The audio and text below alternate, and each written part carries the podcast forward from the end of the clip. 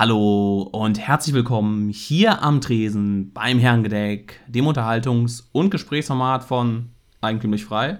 Hallo Florian. Hallo Arno. Lieber Florian, frohes Neues. Danke gleichfalls.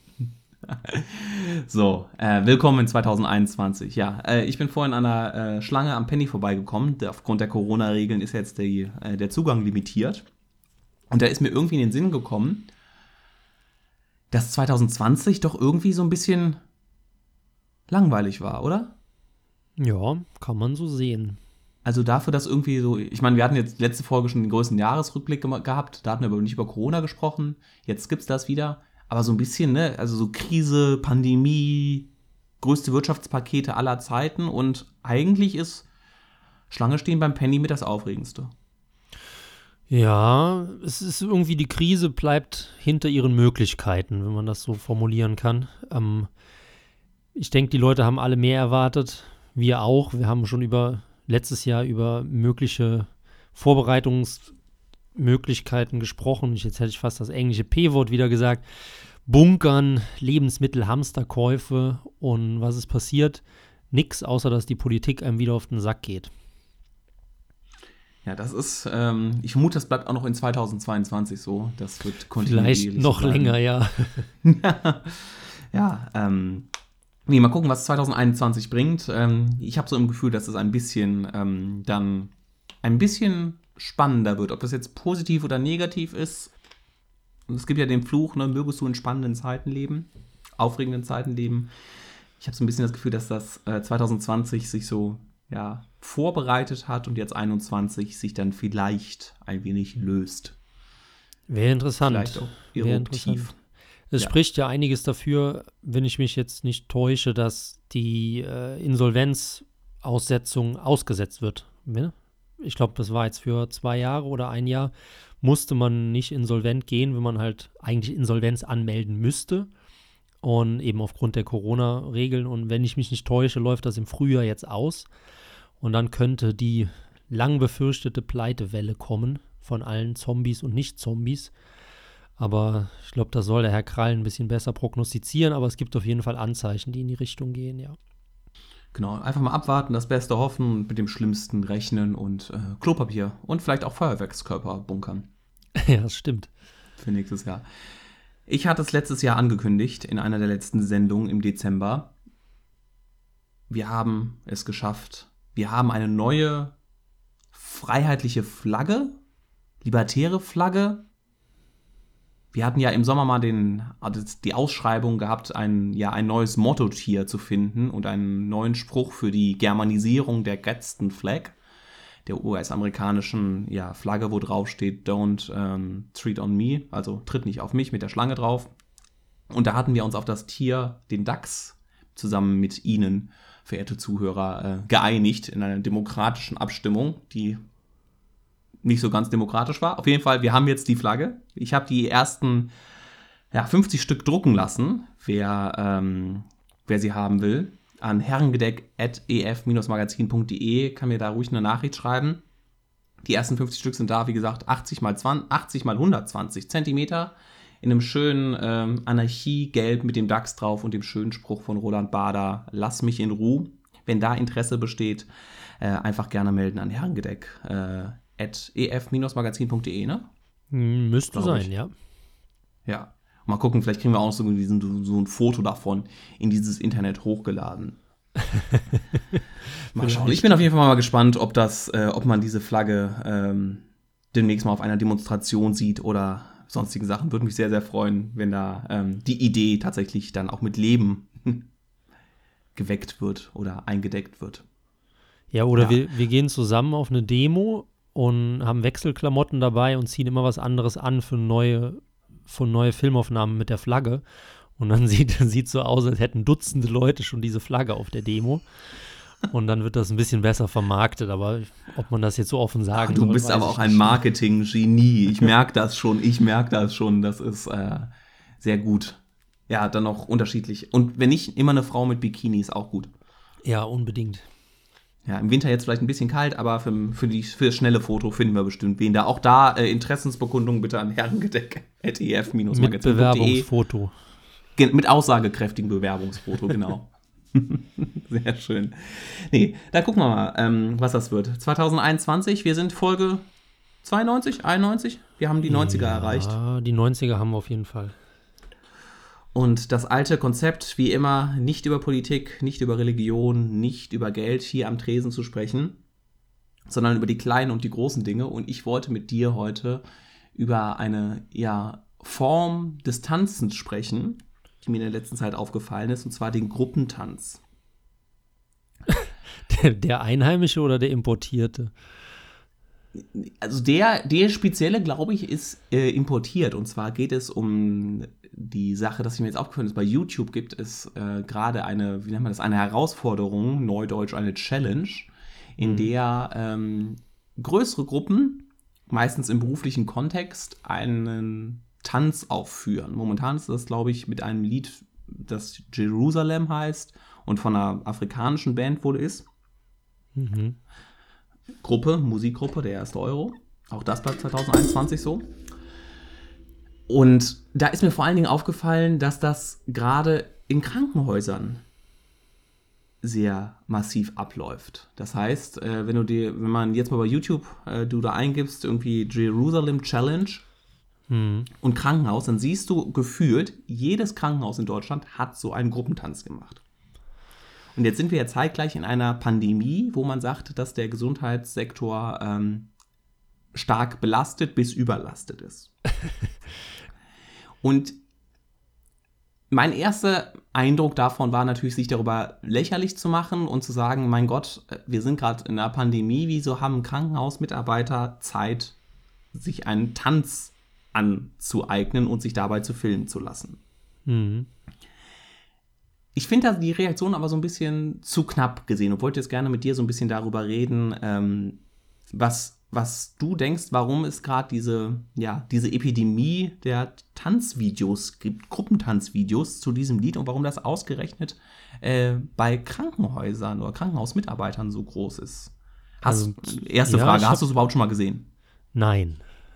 Nein. Wirst du es dir anschauen? Nein, auch nicht. ähm, aber Werde ich kann es mir lieber, ja. lieber vorstellen. Ähm, meine These ist natürlich ganz klar, dass unter dieser enormen Belastung, unter denen die Mitarbeiter im Krankenhaus in dieser Krise leiden und dazu sind die Fitnessstudios geschlossen, machen sich halt die Arbeitgeber extreme Sorgen darüber, dass die Leute nicht mehr fit bleiben. Und dementsprechend wird dann halt, werden solche Tanzchoreografien ausgedacht. Nee, Spaß beiseite. Ähm, keine Ahnung, also ich vermute, meistens sind ja solche Choreografien den Beteiligten immer sehr unangenehm es sei denn, es handelt sich um überdurchschnittlich attraktive Frauen zwischen 20 und 35 Jahren. Aber alle anderen Erdenbewohner haben da meistens keinen Bock drauf, vor allem nicht in Deutschland. Wir, die ja äh, extrem unemotional durch die Welt tingeln. Ähm, meistens ist es doch so, dass dann irgendwer Kluges sich von oben heraus was ausdenkt und sagt, so, wir müssen jetzt was machen, um den Mannschaftsgeist zu stärken. Und dann kommt die Streberin aus der zweiten Reihe und ruft, wir könnten einen Tanz machen. Und ich denke dazu dann die, diese Dynamik des Internets, diese, wie heißt das, Zumba, ne? Das ist auch erst vor ein paar, vor ein paar Jahren aufgepoppt. Ja. Und ähm, Dieses, ähm, dann, äh, Fitness mit Tanzen verbinden, ne? Ja, also alles dazu ja generell auch dieser, dieser, ähm, dieser dieser Zug oder diese Motivation Richtung südländische Kulturen, das ist ja auch was, was man irgendwie seit Jahren, Jahrzehnten beobachtet. Also Rhythmus im Blut und Samba und so, also alles, was die Deutschen eigentlich gar nicht können. Und da so eine Pandemie ist vielleicht der geborene Auslöser dafür, um die, die Krankenhausmitarbeiter, die männlichen Krankenhausmitarbeiter zu zwingen. Ja, also die erste Frage oder die erste Sache, das ist aber bestimmt Karl Lauterbach der Experte für, der könnte sagen, ob das jetzt eine Spätfolge von Corona vielleicht ist oder eine, eine Nebenwirkung sozusagen. Nee, mhm. aber du, du machst hier keine Ausmaße davon, von diesen Sachen. Ne? Diese, jedes dieser Videos, und es gibt Dutzende davon, hat über 100.000 bis 500.000 Aufrufe. Mhm. Das ist gigantisch. Und du hast, glaube ich, schon ein, zwei wichtige Punkte gesagt. Einerseits würde ich auch sagen, es ist wichtig, dass in der Abteilung eine gewisse Anzahl an Frauen vorherrscht. Also ich kann mir nicht vorstellen, dass die Mechatronikmeister, Kfz-Meister, Werkstatt Schmitz und Söhne ähm, das jetzt macht, außer in einem sehr ironischen ähm, Teil oder in einer sehr ironischen Art und Weise. Und man muss ja auch so sehen, im Krank also das Krankenhaus ist ja eine große Einrichtung. Nicht je, nur weil die Intensivstationen voll sind, heißt ja nicht, dass auch die Urologie ähm, viel zu tun hat. Ja, die ist ja sogar eher leer. Genau, also, also es kann ja auch sozusagen sein, dass das eine, eine Art ja, Beschäftigungstherapie ist dann für die Krankenhausmitarbeiter, die gerade weniger zu tun haben. Und dass Möglich, man dann halt ja. sagt, so das zu machen und dass man dann natürlich aber von außen stehend weißt du ja nicht, zu was für einer Abteilung der gehört. Der trägt einen Kittel, hat einen Mundschutz an, ähm, ist Arzt oder Schwester. Was weiß ich, ob der jetzt äh, Orthopäde ist oder ähm, Kardiologe oder Pneumologe. Ja, ja. Und ob der jetzt viel zu tun hat. Dadurch wirkt das da so ein bisschen, es ist eigentlich, es sind eigentlich die Leute, die gar nicht in der Corona-Versorgung tätig sind. Aber wir assoziieren halt, alle, die im Krankenhaus sind, sind jetzt mit Corona beschäftigt. Wo ich so ein bisschen meine, wo, wo es mich stört, ähm, gerade weil ja das Narrativ, hat der Sascha uns ja beigebracht, dass wir jetzt in Narrativen denken müssen, ähm, dass das Narrativ aktuell, ja, wir befinden uns ja im Krieg. Und ähm, es wird ja durch alle medialen Rohre gepumpt, dass man dann irgendwie die Ärzte an der Front und dass aber auch die Leute zu Hause mitmachen müssen, etc. Ähm, die Heimatfront, ja. Die Heimatfront, genau. Wenn man das jetzt so aufrecht erhält, dann hätte man vielleicht auch den unterbeschäftigten Abteilungen sagen müssen, dass sie zumindest sich mit Wasserperlen benetzen sollen, die nach Schweiß aussehen, bevor sie sich irgendwie filmen lassen weil auf den normalen Bürger wirkt das halt ziemlich frech. Und abgesehen davon, dass jetzt Corona nur schwerlich mit einer Kriegsfront zu vergleichen ist, ähm, es gab ja auch an der Heimatfront oder auch an den, zum Beispiel die ganzen Fernmeldebataillone, die haben ja jetzt auch eine geringe Belastung gehabt immer. Aber da wäre ja jetzt keiner auf die Idee gekommen, in der Gegend rumzutanzen, weil er Langeweile hat, sondern dann macht man halt irgendwie eine böse Miene und guckt empört, guckt entsetzt, um eben dann nicht ja, die, die, den Leuten ja fast schon von hinten in den Rücken zu fallen, die sich halt wirklich anstrengen. Ähm, von daher stützt das alles halt eher meine These, dass auch selbst die, die Bereiche, die jetzt wirklich im Brennpunkt stehen, nennen wir sie jetzt mal Intensivbereiche, vielleicht gar nicht unter so einer großen Auslastung stehen, wie ja vielerorts erzählt wird. Also du hast jetzt gerade widerlegt, dass Corona äh, eine geplante Pandemie ist, weil ansonsten werden diese Videos nicht entstehen, weil natürlich dann die große lenkende Macht auch das verhindert hätte. Richtig, ja. Okay, sehr gut. Nur falls der YouTube-Algorithmus hier jetzt gerade ein bisschen äh, amok läuft. Haben, äh, haben, wir, haben wir das geklärt. Äh, Corona steckt, ist kein Plan dahinter. Kein großer Plan, weil Videos im Internet sind. Nee, das, ähm, also der Frontvergleich oder Kriegsvergleich ist natürlich schwierig, weil 43 gab es noch keine überall Handys und kein, kein Internet, um, um das zu machen, ne? Ja, ich weiß jetzt nicht, Bunga, wenn das. Tänze. Ja, die, die wilden 20er, da muss es ja auch sowas gegeben haben, ne? Die, ähm, das waren ja im Zweifelsfall auch die gleichen Leute. Vielleicht ist es aber auch, und ich versuche jetzt mal das Positive daran, daran zu sehen, das ist vielleicht ein, ein, ja, ein Versuch des Umgangs, die Leichtigkeit in der Krise nicht zu verlieren. Also, und deshalb ist es auch gerade so wichtig, dass das Krankenhausmitarbeiter machen, also in den Anzügen mit Mundschutz, all sowas, um zu zeigen, selbst in dieser ähm, Krise, die dann vor allen Dingen für viele eine, eine, psychische Komponente hat, um das ein bisschen aufzulockern. Also im Sinne von, ähm, ja, es ist schlimm, aber wir können immer noch die positiven Seiten sehen. Also es ist so eine Art, ja, mhm. nicht Durchhalteparole, sondern ein bisschen so, äh, ja, es ist schlimm, aber es ist noch nicht so schlimm und hey, lasst uns doch das Beste draus machen. Und so das würde ich auch interpretieren. ja? Das, das hört sich nach Durchhalteparole an. okay, ja. Ich, ich versuche hier das gerade das zu verstehen. Ähm, und so würde ich auch die ganzen Kommentare darunter lesen, die sich halt auf der einen Seite ja, davon sehr, sehr gerührt sind, so wie man das, wie man das liest. Auf der anderen Seite Dankbarkeit zeigen. Natürlich ist das auch so die Sache, das ist dann so ein bisschen wie ähm, hier das Applaudieren, das wir im Frühjahr hatten. So, man kann eigentlich nichts machen, also stellt man sich hin, applaudiert, irgendwann merkt, dass das lächerlich ist und die Pflegekraft kriegt immer, nicht noch, kriegt immer noch keinen Euro mehr. Ähm, also löst sich das so ein bisschen auf. So ist es, glaube ich, auch mit den, mit den Videos, also es wird wieder abappen.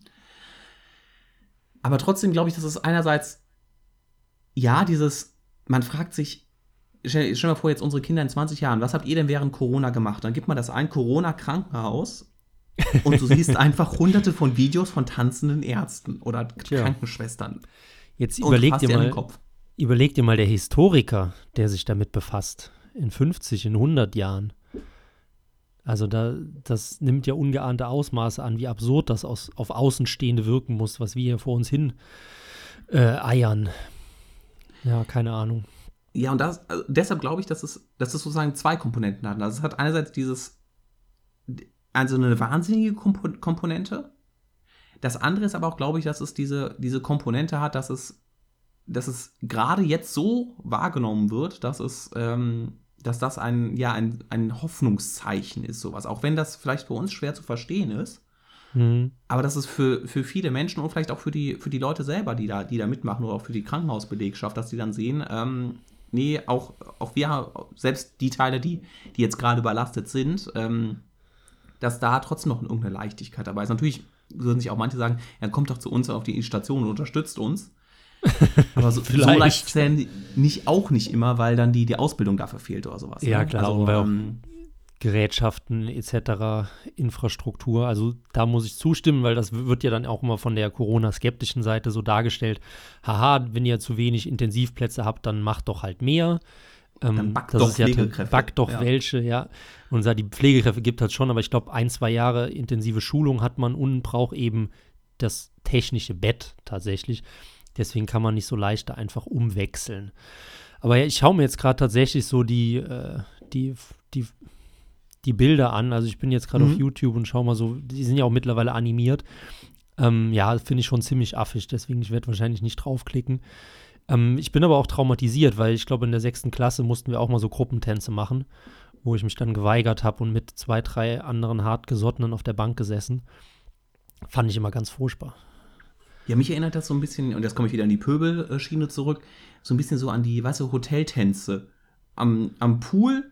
Ja, ja, die ähm, Animation. Und da ja. irgendwie mit, mit leicht einem Tee machst du mit und da vorne tanzt dann einer irgendwie vor. Und dann, äh, ja, machst du das zwei Wochen und bist eigentlich froh, dass, dass keine Kamera existiert. Mhm. Und ja, mittlerweile ist dann da eine dabei. Also, wie gesagt, ich weiß es nicht. Ich finde es nur interessant und ähm, ich weiß noch nicht, zu welcher Seite ich tendiere, tendenziell eher zu der Pöbelseite. Ja. Aber ich meine auch, dass es da, dass das da eine, eine gewisse Berechtigung hat und auch aus liberaler Sicht natürlich zu sagen, lasst die Leute doch tun, was sie, was sie glücklich macht. Ähm, das Einzige, Geld. was ich noch. ja.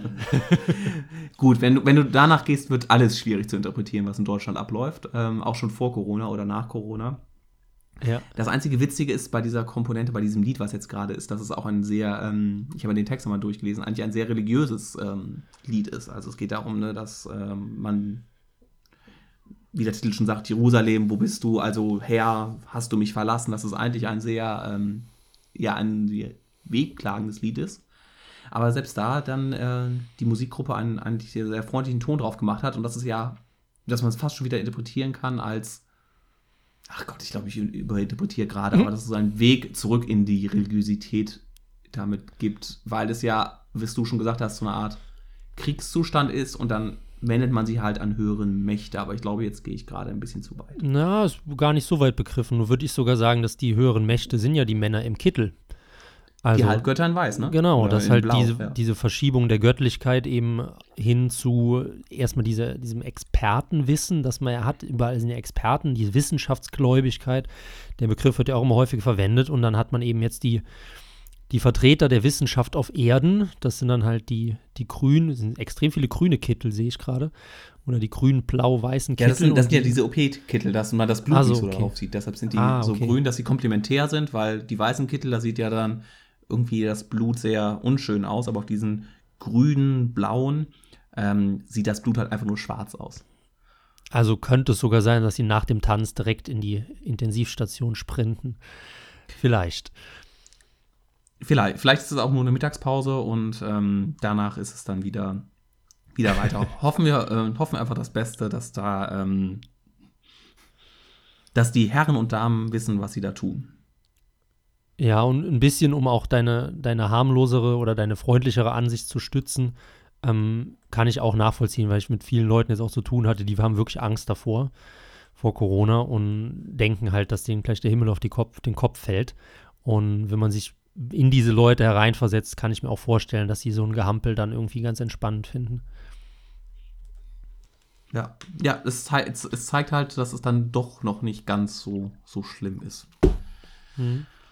Sagen wir es mal so. Naja, genug äh, rein, rein interpretiert in die Sache, würde ich sagen. Und ähm, wir kommen zum, zur zweiten Hälfte dieser kleinen ja, Sendung. Eine dir, fast Florian. hervorragende Überleitung vom ersten Teil zum zweiten Teil. Und zwar würde ich gerne mit dir über das Thema Lügen sprechen. und zwar, also nicht Lügenpresse, sondern äh, Lügen. Nein, ja. Lügen sprechen, ja. Und zwar okay. ist ja Lügen irgendwie immer so ein, ja, ist ja schon biblisch, ne? Du sollst nicht lügen. Also ja. bewegen wir uns jetzt mal schnell in Gefilden, die sind, wie alt ist das Alte Testament? 5000 Jahre, meine ich, so um den Trichter. Musst du die Kreationisten ähm, fragen. Ja, ich glaube, die wissen das nur, wie alt die Erde ist, aber die ist nicht viel älter, ne, als das Alte Testament. Naja, und interessant ist halt irgendwie diese, diese Lüge per se, die man, also über Lügen spricht man ja generell recht wenig. Also irgendwie alle machen es, alle wissen, dass es irgendwie böse ist und gleichzeitig lebt die Menschheit seit ja, 5000 Jahren in diesem Spannungsverhältnis. Und ähm, ich wollte gerade sagen, so das klingt gerade schon nach, ordentlich nach Pornografie, aber die 5000 Jahre machen das klar, wo ähm, du willst. Und da frage ich mich halt, oder auch deine Einschätzung generell, wie hat sich Lügen verändert? Würdest du sagen, dass, dass das mehr geworden ist, jetzt auch im, im Thema der Lückenpresse? Das können wir auch noch anschneiden, weil ja auch immer diese Debatte lügt die Presse oder lässt die Sachen weg. Oder auch, wie es einfach im privaten Gebrauch ist, weil ähm, ich meine, du hast irgendwann mal ein Zitat von Roland Bader auch im Herrengedeck gebracht. Und äh, da ging es, ich weiß nicht, irgendwie die Richtung, ähm, das geschickte Weglassen der Wahrheit ist eine Lüge oder so. Und das ist ja ein sehr weit gefasster Begriff, woher, wohingegen ja so, mh, hm, so lässliche Schummeleien oder sowas, das wird ja auch von den meisten Leuten eher entspannt gesehen. Deswegen mal deine Frage an dich, wie, wie häufig lügst du oder wie schlimm glaubst du ist das Lügen? Kann ich dir darauf eine ehrliche Antwort geben? Ja, es ist schwierig jetzt, ne? ja, ne? Die Wahrscheinlichkeit ist hoch, dass es gelogen ist. Ähm, ja, es gibt ja diese, diese, die Lüge ist für mich ein sehr, sehr harter Begriff. Also zu sagen, ähm, hast du das Geld genommen? Nein, habe ich nicht. Das wäre eine Lüge. Aber auf die Frage, wie geht es dir? Und du sagst, gut, weil du keinen Bock hast, äh, mit demjenigen da irgendwie zu sagen, dass dir gerade ein, ein Furz quer sitzt ja. oder dergleichen mehr. Das sind ja mehr so diese Flunkelei, äh, Flunk, Flunkereien ähm, und diese, ja, diese Alltagslügen. Also dieses große Lügen. Ähm, und dementsprechend kann man es vielleicht auch unterteilen, dieses Flunkern, das ist was, was völlig alltäglich ist und was auch sozial, glaube ich, sehr, sehr gewünscht ist. Mhm. Und dieses Lügen in der, in der harten Form und dann auch in der, ja, mit in böser Absicht das zu tun, ich glaube, das ist eine wichtige Komponente dabei. Hm, Versuche ich so wenig wie möglich. Einigen wir uns auf diese diplomatische Antwort? Ja. Würdest du denn sagen, dass du weniger lügst als andere Leute? Das weiß ich ja nicht. Ja, man hat doch irgendwie eine, eine Einschätzung. Man kann das doch vergleichen mit Leuten, die man kennt. Ja, ich glaube, natürlich, wir sind alle die besten Autofahrer, die besten Liebhaber der Welt und, und keiner von uns lügt. Ich wollte gerade sagen, dass ich, dass ich fast nie lüge, aber das glaubt mir jetzt keiner mehr nach deinem, ja. deinem Intro. Ja. Nee, und das würde ich halt dementsprechend sagen, und das ist, um das vielleicht zu machen, Lügen, glaube ich, heutzutage ist immer schwieriger, es ist Lügen aufrechtzuerhalten. Mhm. Ja, das ist so ein, so ein bisschen Selbstzerstörungsprozess. Also, wenn es zu weit aufgebaut ist, dann bröckelt es, ne? Mhm. Also in sich selbst angelegt, dass es irgendwie, ähm, dass eine Lüge nicht unendlich werden kann oder dass mehrere Lügen nicht gegen unendlich laufen können. Und ich glaube, das ist auch, wenn wir jetzt den kleinen Schwenker so zur Politik oder zu den Medien machen, ohne jetzt spezifisch zu werden, auch ein Problem, was Leute so stark stört, dass für diese Leute, ob sie jetzt recht haben oder nicht, also für Medienkonsumenten, sind, existieren da ja gigantische Lügen. So, oder von mir aus Unwahrheiten. Und trotzdem fällt das Gebäude nicht. Und ich glaube, das ist so ein bisschen dieser, dieser Widerspruch, weil wenn man dann im normalen Leben einen Vergleich ziehen würde, irgendwie, und du hättest einen realen Menschen, der so viel lügt, wie jetzt zum Beispiel ein Medium, in der eigenen Annahme, dass das Medium so viel lügt, dann würde ja, das ist ja absurd, einfach vorzustellen, dass da auch Millionen von Leute, kommen wir wieder nah an das Verschwörungsthema ran, bei der Lüge mitmachen. Ja, und ich glaube, dass es auch eher der Aspekt ist, dass eben weil jetzt Lügen oder Unwahrheiten viel besser aufgedeckt werden, haben wir jetzt das Gefühl, dass wir jetzt auf einmal mehr belogen werden. Was aber das nicht der Fall richtig, ist, sondern ja. ähm, ja, früher, wenn halt der Bismarck gesagt hat, äh, der Franzose hat uns angegriffen, ja. So hat er es ja nicht gesagt, das hat ja viel, viel geschickt. Nee, er hat ja das natürlich so gemacht, dass er ihn angegriffen hat mit dem Emser Depesche. Ähm, ja, der Franzose der hat da schon mitgemacht. Ja, ja, aber sagen wir mal so, äh, der Bismarck war nicht ganz unschuldig da dran. Ja, auf jeden aber Fall. dann gab es halt kein, keine Möglichkeit, das ähm, sich anzugucken. Und jetzt gibt es äh, ja diese Handyvideos, mit denen du tanzende äh, Krankenschwestern filmen kannst oder halt an die Grenze gehen kannst und sagen, ähm, hier nicht. Mhm. Und das ist was, und deshalb haben wir das Gefühl, dass weil täglich hunderte von Lügen aufgedeckt werden und sei es nur die ähm, Lüge, die man im Privaten sagt, von wegen, ähm, ich habe aber in Oxford studiert und dann steht in meinem Lebenslauf aber was anderes oder bei, bei anderen Sachen, bis hin zu äh, die Brutkastenlüge im Irak. Ja, ja. Was ich, was ich auch eine interessante Entwicklung finde, ist zumindest mein Eindruck, dass aus Lügen, die aufgedeckt werden, keine Konsequenzen mehr gezogen werden.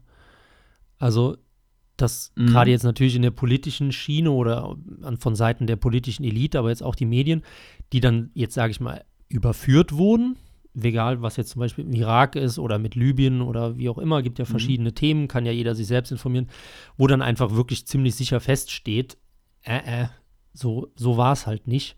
Oder jetzt aktuell mit ähm, Franziska Giffey's Doktorarbeit, ne? War die äh, Familienministerin. Ja. Genau, hat ja nachweislich geschummelt. Da fängt es ja dann wieder an. Hat sie geflunkert, geschummelt oder gelogen oder gefälscht oder wie auch immer. Oder war es Unfähigkeit? Verwendet. Oder Unfähigkeit, ja, wir, lässliches Schummeln. Ähm, da gibt es ja so viele Begriffe und von diesen Begrifflichkeiten leitet sich ja doch irgendwie die moralische Einschätzung ab. Also wenn man jetzt sagt, die Frau hat klar gelogen, schwierig, aber es war ja zumindest der Fälschungsvorwurf. Und dann wird halt dieser Fälschungsvorwurf oder auch diese Lüge knallhart bestätigt und dann sagt die, die Frau oder auch die SPD, ja, stimmt, aber nicht so schlimm. Und das war's.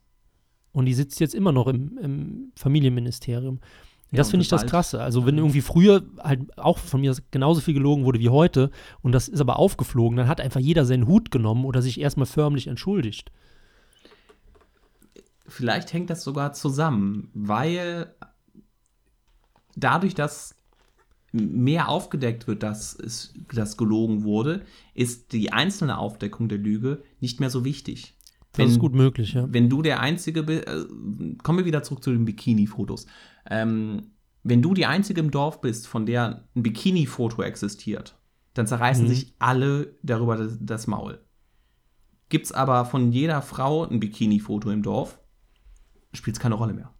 Ja. Und genauso ist es auch mit, mit Lügen. Früher, früher war es dann so, oh Gott, da wurde einer mal mit viel Arbeit eine Lüge aufgedeckt und dann war das ein großer Skandal. Und mittlerweile ist er so, ja, nenn mir einen Minister und äh, ich, kann, ich kann dir keine mittelgroße Lüge, ich finde dir innerhalb von 10 Minuten eine mittelgroße Lüge dazu raus. Ja, was ja. macht ja denn jeder? Dann ist ja egal. Dann müssen es ja nur noch die, die schlimmsten Lügen sein. Äh, die überhaupt Aber das heißt sind. halt, wenn, also auf jeden Fall plausibel, ich würde dir sogar zustimmen, nur heißt das ja in der Konsequenz, dass je mehr gelogen wird, desto leichter ist es zu lügen. Also wird man ja belohnt. Ja, je mehr aufgedeckt wird, ähm, desto, desto weniger ja, dann, schlimm genau, sind die Konsequenzen. Ja. Genau, also sollte man ja eigentlich weniger aufdecken, um tatsächlich eine Reaktion zu erwarten. Also je mehr Leute jetzt mhm. Politiker nachschnüffeln, sage ich mal Thema Doktorarbeit, war ja zum Beispiel Wiki, was Wikileaks? Nee, Pla Plagiat, Wiki, irgendwas Wiki oder so. Vlog oder sowas meine ich, ne? Wiki-Plug, ja genau. Ja, oder sowas, ja. Ähm, und die haben ja dann bei äh, systematisch die ganzen Doktorarbeiten mal durchgeschaut und da waren ja, ich meine, hunderte mit mhm. ähm, mittelschweren äh, Plagiaten beziehungsweise unsauberen Arbeitens und die Konsequenzen waren ja praktisch nicht vorhanden, außer bei Gutenberg weil Gutenberg war ja der Erste, den es getroffen genau. hat, wenn ich mich nicht täusche. Und das würde ja genau diese These stützen von dir. Nur heißt das ja jetzt für alle wahrheitssuchenden Aufdecker, je erfolgreich ihr aufdeckt, desto schlechter ist es für euch selbst, weil die Leute im Sattel bleiben, oder? Ja, so ein Stück weit, ne? Du kannst ja so sehen, Gutenberg ist zurückgetreten, dann ist noch die, ähm, der ist dann völlig verbrannt worden, dann ist die, hier die FDP-Tante, meine ich, die ist hm. dann Leut Leut Leuthäuser Schnarrenberg. Ja, die ist dann schon Diplomatin im Vatikan geworden. Ja. Ähm, und dann gab es ja noch irgendeine FDP-Tante, die, äh, die ist ja, und jetzt bei, jetzt bei der Giffey kriegt kein Hahn mehr nach und danach war es es auch. Ne? Also jetzt, äh, wenn die Giffey damit durchkommt, spielt es überhaupt keine Rolle mehr, ob du ähm, dabei äh, ertappt wirst oder nicht. Es sei denn, du bist vielleicht eine AfD oder eine CDU. ähm, der Seitenhieb da darf gemerkt sein, darf erlaubt sein. Aber ansonsten, ja, und dann hast du aber wieder das Problem, da müsste es ja koordiniert werden. Da müsste man sich ja einigen, wir gehen jetzt alle auf, äh, auf Lindner. Ja. Damit, es, damit es wirkt. Aber es gibt ja so viele Interessen. Die einen wollen, wollen Gauland, die nächsten Lindner, die nächsten wollen äh, Rot haben, alle wollen Merkel haben. Also dementsprechend, dadurch, dass es einen Wettbewerb auf Seiten der Jäger gibt, ist halt dieses, dieses, ähm, ist, ist, halt, kriegst du den Geist nicht mehr in die Flasche zurück, ne? Hm. Ja, sie ballern halt wild in der Gegend rum und treffen alle ein bisschen. Ja. Und dann hat man keinen Blattschuss wie früher. Ja, und dann ist dann irgendwann ist das nächste, hat bei der Steuer betrogen oder sowas, dann wird dann der erste auch wieder gehen. So ein bisschen ja ein, ein Abstumpfungseffekt bei, je, bei jeder Sache. Und insgesamt setzt sich immer mehr das Bild durch, die lügen doch alle. Ja. Ähm, also gehört es auch irgendwie dazu. Und ist ja dann auch nicht schlimm, also solange sie jetzt nicht irgendwie anfangen, ähm, Deutschland zu verkaufen oder Kinder zu schänden. Ähm, ja, mein Gott. Oder Ausgangssperren oder sowas. Ja, äh, aber solange die jetzt hier nur ähm, bei der Doktorei fälschen, spielt das doch keine Rolle. Ja, ja. Ja, ist ein bisschen ernüchternd, muss ich sagen, ähm, weil, wie wir jetzt drüber gesprochen haben, das ist dann ein gegenteiliger Effekt, den man eigentlich erzielen will. Und wenn das korrekt ist, wie wir es jetzt erörtert haben, würde das ja heißen, dass wir in der Gesellschaft uns immer weiter zum Lügen entwickeln, also auch bei den normalen Menschen, weil ich kenne es zum Beispiel von der Pünktlichkeit, um jetzt noch eine andere Tugend schnell anzuführen. Ähm, je mehr Leute unpünktlich sind, du hast ja eben das Bikini-Bild auch gebracht, desto irrelevanter wird überhaupt die Eigenschaft Pünktlichkeit oder Unpünktlichkeit, weil sowieso jeder kommt, wann er will. Und ich würde schon sagen, dass man aktuell diese Entwicklung beobachten kann, dass vielleicht auch das Lügen immer mehr wird. Nee, also das Lügen wird, wird nicht mehr, glaube ich. Es wird nur, es werden nur mehr Lügen aufgedeckt. Dadurch haben wir das, das Gefühl. Und das mit der Pünktlichkeit ist, ich glaube, der Vergleich hinkt so ein bisschen, weil das ja eine Eigenschaft ist, die, das, das pünktlich kommen ist ja was, was, was keinem schadet. Wenn du pünktlich kommst. Ja, aber das unpünktlich kommen schadet. Ja, genau, genau. Aber das ist, ähm, ach, an irgendeiner Stelle hing, hinkt der Vergleich. okay. Ich kriege es gerade nicht hin. Ähm, aber das eine ist ja, ähm, dadurch, wenn immer mehr unpünktlich kommen, wächst ja derjenige, der pünktlich ist, weil du das Pünktliche kannst du ja sehen, indem du jeden Tag um 12 Uhr verabredet da und da bist. Dadurch gewinnt ja die Pünktlichkeit sogar noch an. Das an, sehe ich äh, anders. Äh, an Wert. Anders. Wohingegen dann der, äh, bei der Lüge eigentlich die, weil du ja eh davon ausgehst, dass alle lügen und nur bei der Person A ist es noch nicht aufgeflogen, ja. äh, gewinnt sie ja dadurch nichts, dass sie, dass sie ehrlich, weil, ehrlich, ehrlich ist, weil sie ja davon ausgeht, dass eh alle unpünktlich kommen. Ja, aber da hinkt ein Hinken, weil ich würde sagen, der Pünktliche verliert auch, weil er halt der Idiot ist, der als erstes dasteht und auf alle warten muss. Genauso wie der Ehrliche, der Idiot ist, der von ja, allen belogen wird. Genau, das, das ist so die Sache, dass es dann so ist, aber das ist dann die, ähm, ja, dass man dann davon ausgeht, weil 95% lügen, lügen alle, oder weil selbst nur 30% lügen, lügen alle. Und dass mhm. das eine, äh, ja, eine nicht schöne Ent Entwicklung ist, wo ich jetzt aber auch nicht wüsste, wie man, wie man sie aufhalten kann. Tja. Oder ob es nicht eine Form der Enttäuschung ist, die sozusagen notwendig ist, äh, weil wir vorne, vorher einer Täuschung aufgelegen sind. Hm, ich weiß es nicht, ich weiß es nicht. Aber ich würde sagen, wir sind jetzt auch dicke über unsere halben Stunde. Und genau. haben wir noch was dem Plan? Nee, ne? Ja, wir freuen uns, wie gesagt, über Bikini-Fotos, auch gerne vom ganzen Dorf. Ja, Flaggenbestellungen an unsere Mailadresse. Genau, herrengedeck.dfmagazin.de. Und ansonsten würde ich sagen, haben wir eine schöne Sendung für 2021. Ähm, gucken wir mal, wie spannend es wird und ob sich Pünktlichkeit äh, am Ende auszahlt oder nicht. Dann hören wir uns in 14 Tagen wieder. Ciao, ciao.